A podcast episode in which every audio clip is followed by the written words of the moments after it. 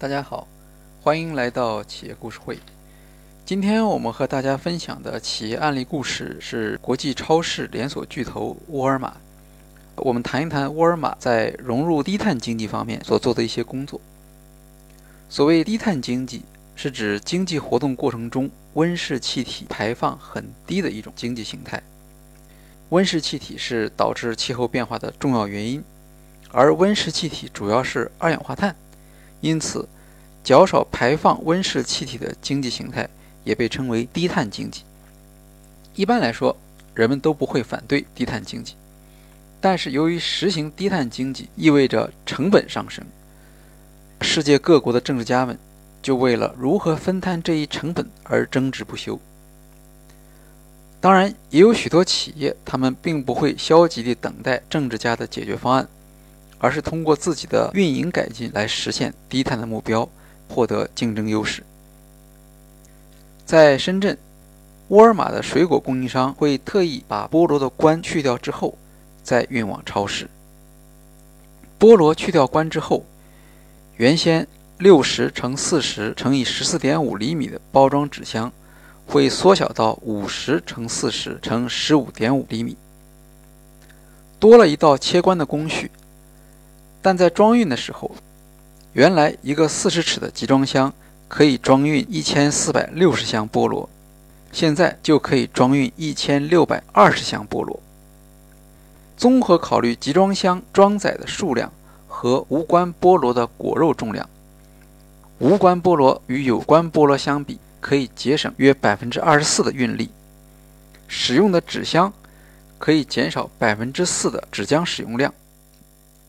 到了卖场，卖场和顾客也不需要处理冠布所产生的垃圾，这些冠布在产地就可以作为育苗的用途，来循环利用它的资源。无关菠萝在采摘、包装和食用时，还能够减少清洁用水的使用。这些都是沃尔玛与供应商合作，减少企业运营对环境影响的努力的例子。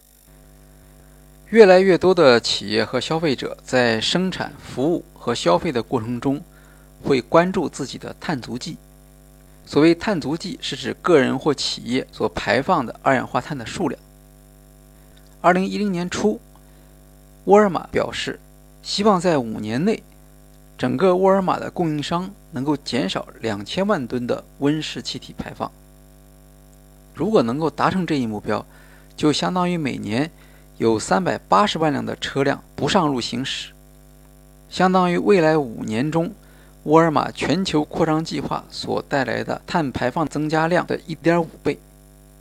而沃尔玛自身也通过设计更加节能的商店、采取其他措施等，为温室气体的减排而努力。比如说，在店内照明采用 LED 灯，使用 EMS 灯光控制系统节能。使用高效的压缩机和压缩机变频技术来减少能量的消耗。天天平价，我们都很熟悉这个口号，它是沃尔玛向顾客提供服务的一项基本的价值主张。在减排的过程中，沃尔玛希望能够把天天平价这一主张也贯彻进去。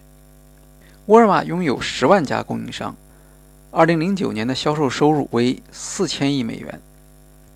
沃尔玛最大的合作商宝洁公司的发言人说：“宝洁一直在同沃尔玛进行这方面的合作，例如推出节省包装和清洗用水的浓缩洗衣粉，节约成本和节省能源，令这方面的举措在经济上变得有价值，而消费者也会通过降低的价格而获得利益。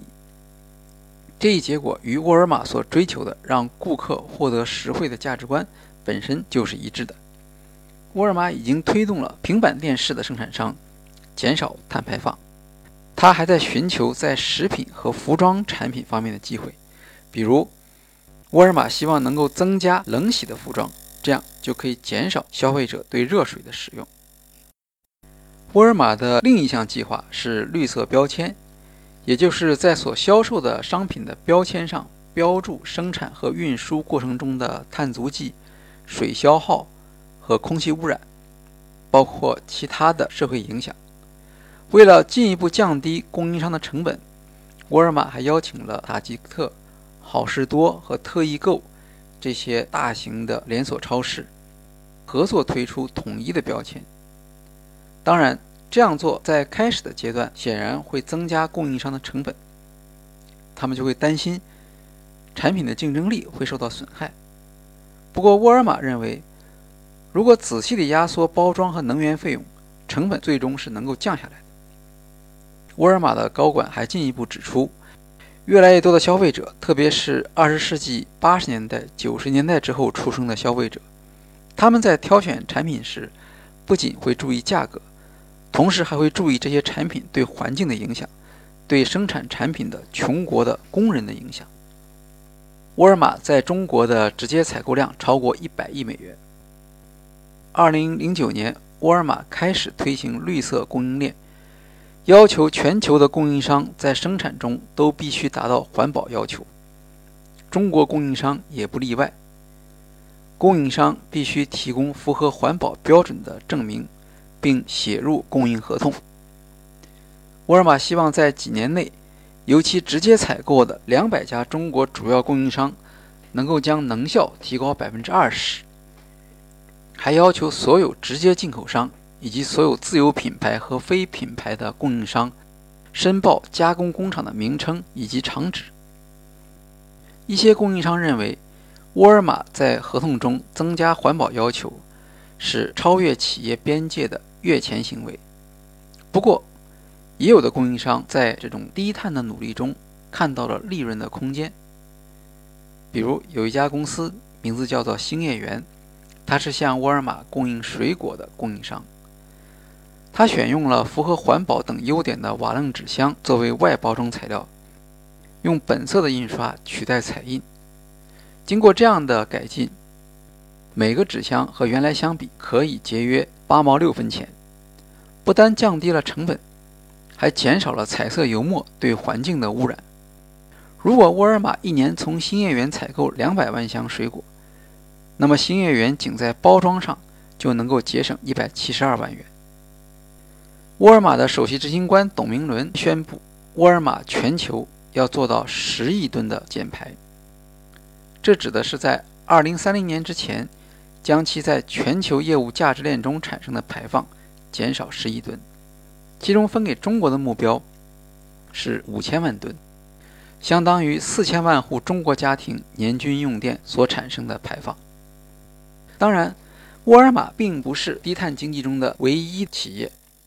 今天，各大企业，特别是跨国企业，几乎都要在他们的网站上向公众公告他们在社会责任和可持续发展方面所做的努力。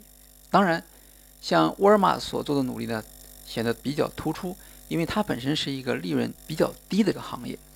反过来说呢，像房地产商这样在建筑过程中大量消耗资源。同时又能够获得很高利润的企业，是否应当采取我们能够看到的更加有利的方法，来减少他们的商业活动对环境的影响呢？好，今天的企业故事会就跟大家分享到这里，谢谢。